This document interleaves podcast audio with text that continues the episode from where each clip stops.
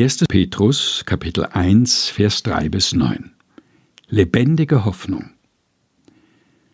Gelobt sei Gott, der Vater unseres Herrn Jesus Christus, der uns nach seiner großen Barmherzigkeit wiedergeboren hat zu einer lebendigen Hoffnung durch die Auferstehung Jesu Christi von den Toten, zu einem unvergänglichen und unbefleckten und unverwelklichen Erbe, das aufbewahrt wird im Himmel für euch, die ihr aus Gottes Macht durch den Glauben bewahrt werdet zur Seligkeit, die bereitet ist, dass sie offenbar werde zu der letzten Zeit.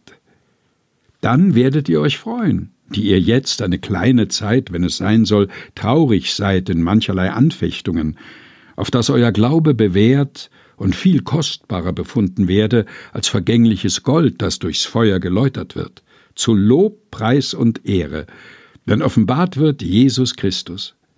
Ihn habt ihr nicht gesehen und habt ihn doch lieb, und nun glaubt ihr an ihn, obwohl ihr ihn nicht seht. Ihr werdet euch aber freuen mit unaussprechlicher und herrlicher Freude, wenn ihr das Ziel eures Glaubens erlangt, nämlich der Seelen Seligkeit. 1. Petrus, Kapitel 1, Vers 3 bis 9, gelesen von Helga Heinold. Aus der Lutherbibel 2017, der Deutschen Bibelgesellschaft.